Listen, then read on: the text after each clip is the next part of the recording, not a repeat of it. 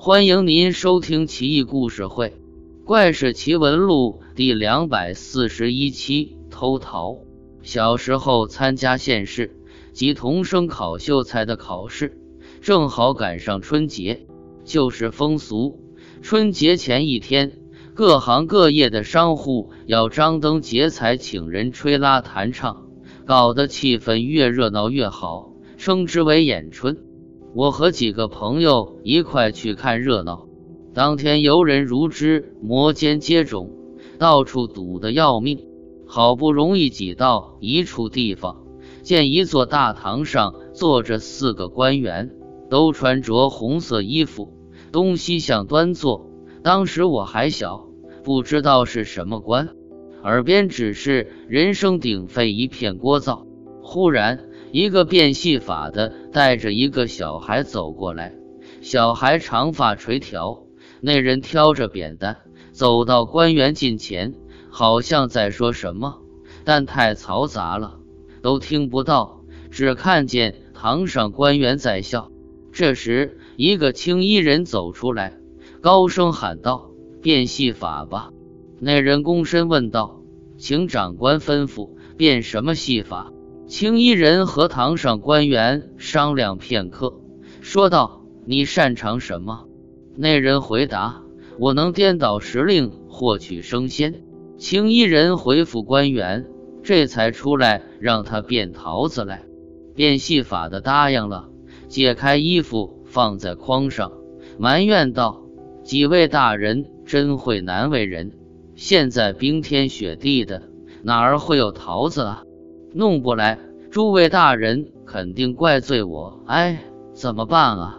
身边的小孩说道：“爹爹，你已经答应了，话都说出去了，能收回吗？”变戏法的惆怅良久，这才说道：“我思来想去，现在这光景，人间是肯定没有桃子的，只有天上王母娘娘的蟠桃园，四季不凋谢，可能会有。”只有上天偷蟠桃了。小孩问：“上天哪儿有台阶啊？”变戏法的说：“我有法术。”说完，打开筐，拿出一团绳子，大概有几十丈长，理了理绳头，朝空中扔去。绳子立刻垂直悬立在空中，好像上面有东西挂着似的。不一会儿，绳子越抛越高。很快钻进云层，看不见了。手中绳子已经到头，变戏法的换来儿子。我老了，笨重无力，上不去了，还是得你去一趟。拉着绳子递给儿子，小孩面有难色，埋怨爹爹：“你老糊涂了吧？这么一根细绳，让我攀着它上万仞高天，万一绊到断了，摔下来。”可是尸骨无存啊！变戏法的呜咽道：“我话都说出口了，追悔莫及。麻烦儿子走一趟，要是真偷到仙桃，我给你一百两银子，再给你娶个漂亮媳妇。”小孩无奈，只得硬着头皮攀升而上，好像蜘蛛侠一样，转眼之间直上云霄，不见踪影。过了好久。从空中落下一颗碗大的仙桃来，所有人都惊呆了。变戏法的把仙桃送到堂上，几个做官的看了很久，也不辨真假。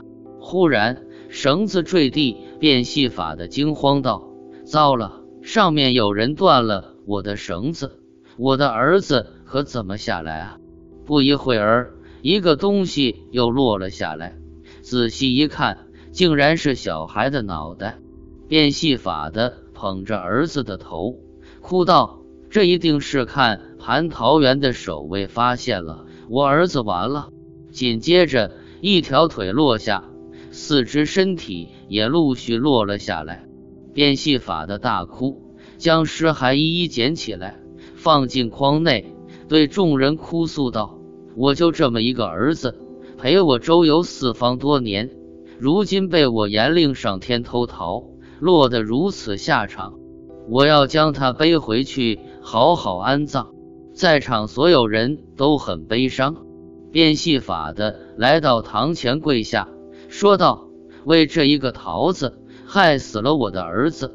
要是大人们可怜我，请赏赐一些银两，我好安葬了他。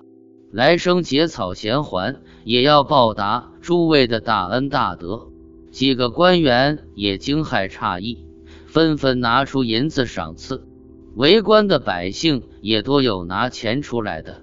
变戏法的将钱收起来，敲了敲筐，说道：“还不出来谢赏？”所有人都静了下来，屏住呼吸，等待奇迹的出现。那筐动了一动，小孩居然完好无损地跳了出来，朝大家再三行礼。所有人惊呆了，寂静良久，这才爆起雷鸣般的掌声。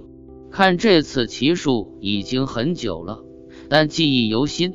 后来听说白莲教也会这种法术，我想当时那一对父子是不是也是白莲教的人呢？本文出自蒲松龄的《聊斋志异》，《聊斋志异》是古代志怪文言小说的集大成者，不但惊悚奇诡、博大精深，而且文笔精准生动，流传极广。这则偷桃写得非常传神，如临亲见。